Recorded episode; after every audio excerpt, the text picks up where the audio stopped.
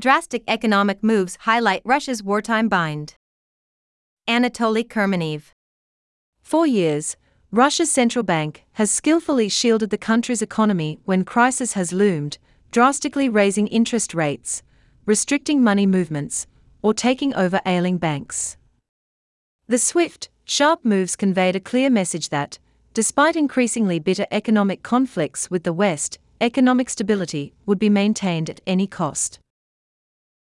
On Tuesday, the bank's long serving and widely respected chief, Elvira Nabiullina, moved assertively again, announcing the third largest interest rate increase in a decade to shore up the national currency, the ruble, and dent rising inflation. Yet, this time, her aggressive moves had little immediate effect on the markets. The central bank's actions underlined the perilous moment facing Russian economic officials as they try to contain the seismic forces unleashed by President Vladimir V. Putin's invasion of Ukraine. The war has left policymakers with a seemingly impossible set of tasks maintaining economic stability while financing the war machine and coping with Western sanctions, taming inflation without pitching the economy into recession. The bank raised the benchmark interest rate by 3.5 percentage points to 12%. High interest rates raise the cost of borrowing, inhibiting spending. That, in turn, slows economic growth and can curb inflation. But political considerations can push in the opposite direction for low interest rates that stimulate spending and keep the economy moving.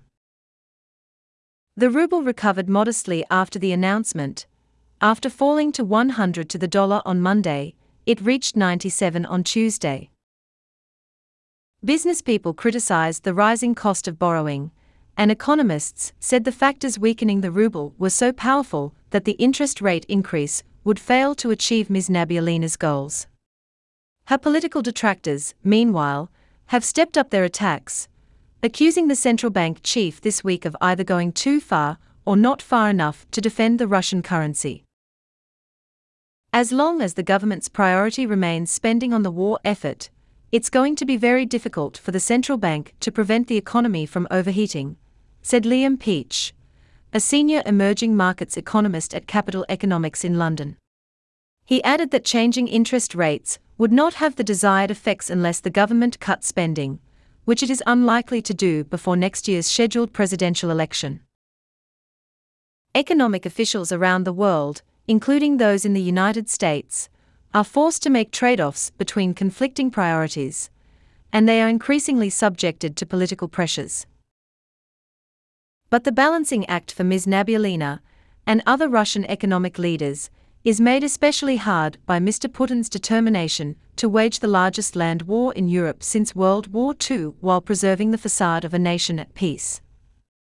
Despite thousands of Russian deaths, a government that refuses to call the conflict a war has worked hard to allow most citizens to carry on with their lives as usual and to prevent any public questioning of the rationale for war.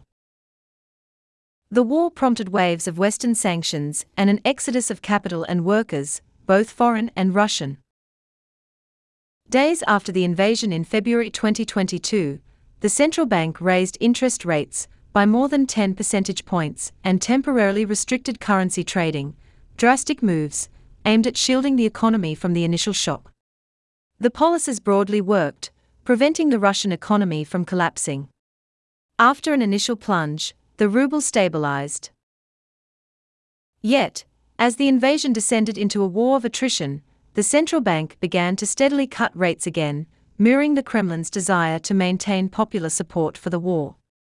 Public spending boomed, allowing factories to raise wages and hire more workers to meet military orders, and the government gave Russians access to cheap mortgages and other subsidies. In the first five months of this year, the government spent 50% more, in rubles, than in the same period in 2021, even as state revenues fell sharply because of oil sanctions. That spending binge put more money in ordinary Russians' pockets, even as domestic production was unable to meet the new demand for goods and services. That adds up to inflation, which rose to an average of 7.6% per year in the past three months, when adjusted for seasonal discrepancies according to the central bank, significantly above its 4% annual target. Inflation and the weakening ruble also fed on each other. Unable to meet their needs locally, companies and individuals have turned to imports, often paying higher prices to bypass sanctions. That has boosted demand for foreign currency and weakened the ruble, which raises the cost of imports still higher.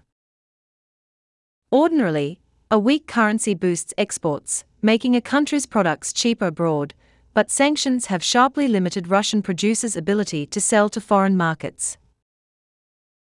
While Russia's inflation remains below what the United States and much of Europe have experienced as recently as early this year, the rapid pace of price increases created a perception that the central bank was losing control at a perilous time for the economy. Russia's currency is also pressured by the ongoing capital flight. Facing an uncertain future, many Russians have moved their savings abroad since the outbreak of the war, transferring more than a billion dollars worth in three days of national upheaval in late June, according to the central bank, when Wagner mercenaries mutinied against the military. The ruble has been on a long, steady slide since early January, when it traded briefly at fewer than 70 to the dollar. On Monday, when it crossed the symbolically threshold of 100 to a dollar, several Russian politicians blamed Ms. Nabiullina for the decline. The Kremlin's chief economic advisor said the currency was losing its value because the central bank was providing excessively cheap credit, without mentioning the government's own role in stoking a wartime credit boom. A strong ruble is in the interest of the Russian economy, the advisor, Maxim Oreshkin, wrote in a column published by the state run TASS news agency. Several Russian lawmakers called on Ms. Nabiullina to publicly explain the reasons for the ruble's decline. The exchange rate has a significant impact on the social rights of our citizens, one nationalist lawmaker, Andrei Klishas, wrote on the Telegram messaging app on Monday. The central bank reacted on Monday with a short statement that it was calling an extraordinary meeting the next day, and then sharply raised rates on Tuesday. Some Russian economists criticized Ms. Nabiullina for a heavy handed response to a problem she was unable to solve. We are disappointed that the press statement did not explain the necessity of holding the extraordinary meeting, economists at Russia's largest private lender, Alfa Bank, wrote in a note to clients on Tuesday. This reduces the predictability of the central bank's actions, they added. Economists say they believe that Ms. Nabiullina still has technical tools to affect the course of the Russian economy. Last week, for example, the central bank halted its usual purchase of Chinese yuan for its reserves in order to shore up the ruble. The central bank can go further, selling off more of its foreign currency holdings, restricting movement of money out of the country and forcing exporters to convert their international currency earnings into rubles, Mikhail Vasilyev, an analyst with the Moscow based lender Sovcombank, told local news media on Monday. But the war appears to have dented Ms. Nabiullina's main weapon, setting the cost of borrowing, underlining the waning power of Mr. Putin's economic officials to shield the economy from his actions.